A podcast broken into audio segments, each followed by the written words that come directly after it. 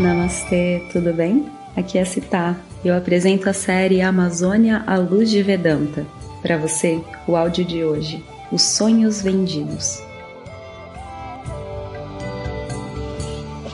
Om Shri Guru Pyo Namaha Om Bom dia pessoal, hoje estamos aqui em ritmo de festa e celebração. É o nosso último dia de vivência. De verdade, assim, se tivesse que resumir toda essa experiência, esse áudio vai ser sobre isso.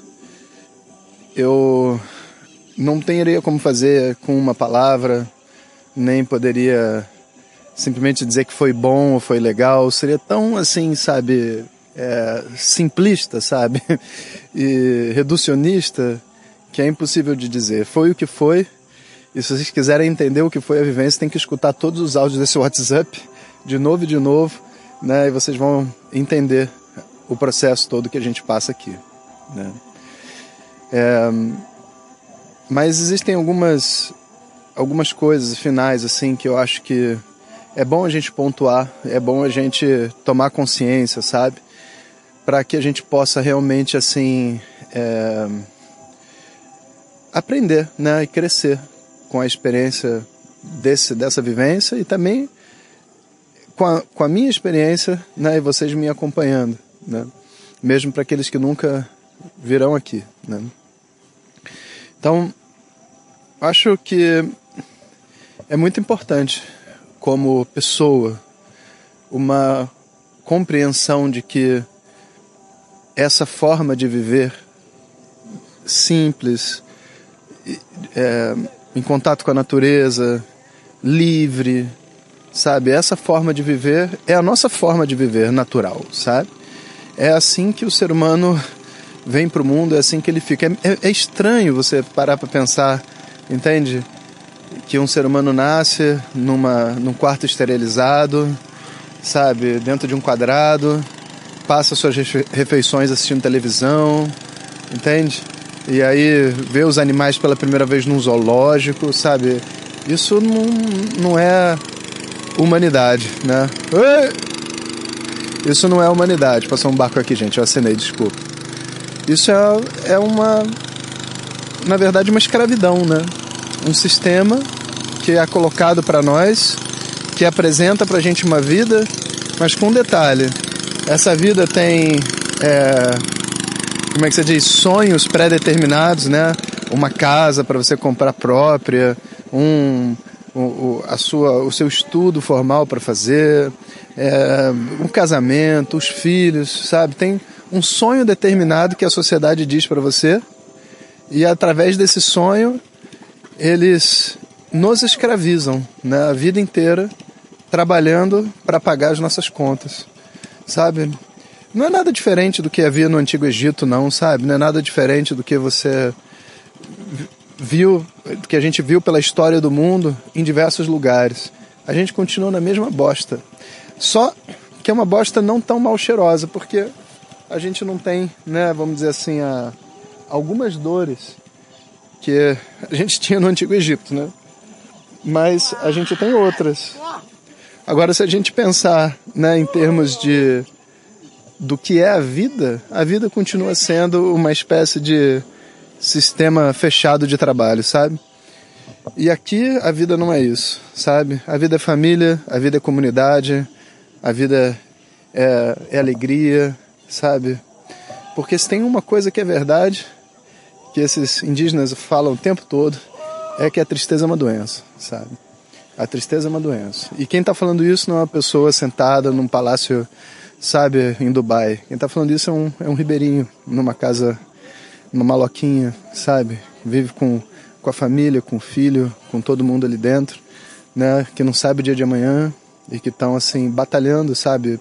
para fazer a cultura deles sobreviver, sendo que o que eles têm ali com essas práticas ancestrais todas é praticamente, vamos dizer assim, o um milagre que a humanidade está precisando, sabe?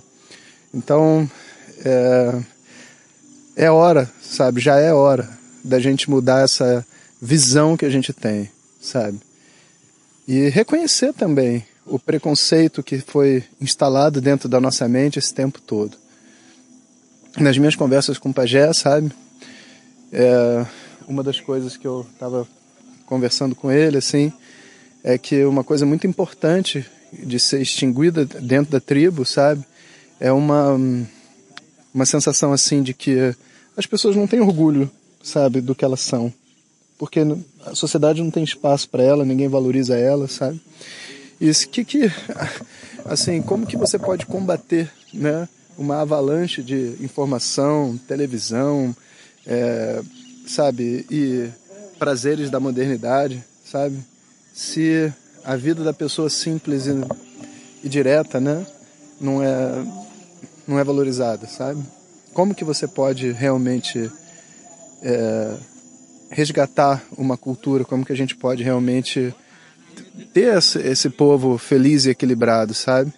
Não é possível, entende? Não é possível. Então esse trabalho de valorização dessa cultura, ele começa, né, dando a essas pessoas o reconhecimento pelo que elas são. Né? Isso é um trabalho que a liderança vai ter que fazer dentro da sua aldeia, né? E futuramente também é, as pessoas vão ter que passar por esse processo. E, em parte, esses áudios de WhatsApp né, cumprem essa função, sabe, de desmistificar, valorizar, objetificar, objetificar no sentido de ser objetivo, sabe, ser claro, sabe, sobre que realidade é essa, né? E se, algumas pessoas podem pensar assim, nossa, o professor é professor de Vedanta, tá, sei lá, recomendando a ayahuasca para as pessoas. Eu não estou recomendando a ayahuasca para as pessoas. Eu não estou.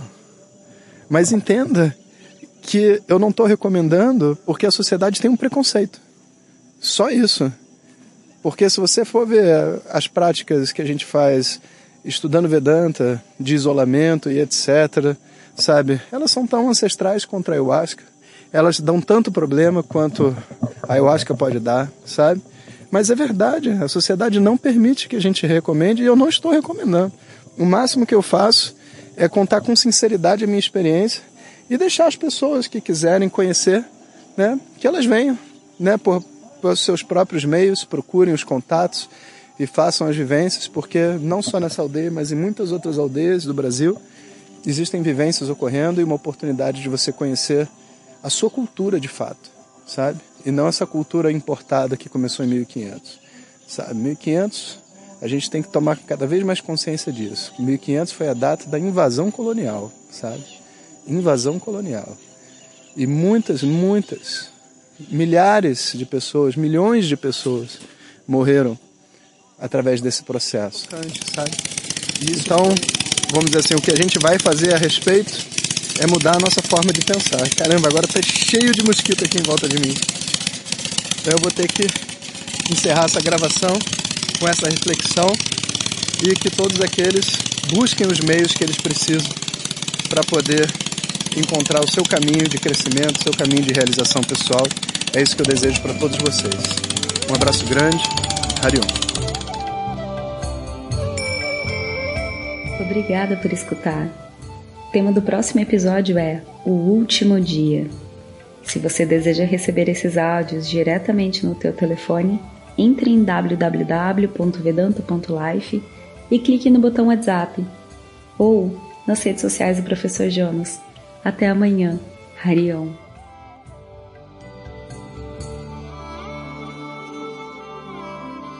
As práticas ancestrais realizadas nessa experiência foram executadas dentro dos ritos tradicionais e com o devido acompanhamento. O professor Jonas tem vasta experiência com práticas ancestrais, portanto não repita em casa ou faça uso dessas práticas em locais desconhecidos ou com pessoas desautorizadas, ou ainda se tiver questões de saúde físicas ou psicológicas. Procure por médicos e profissionais qualificados.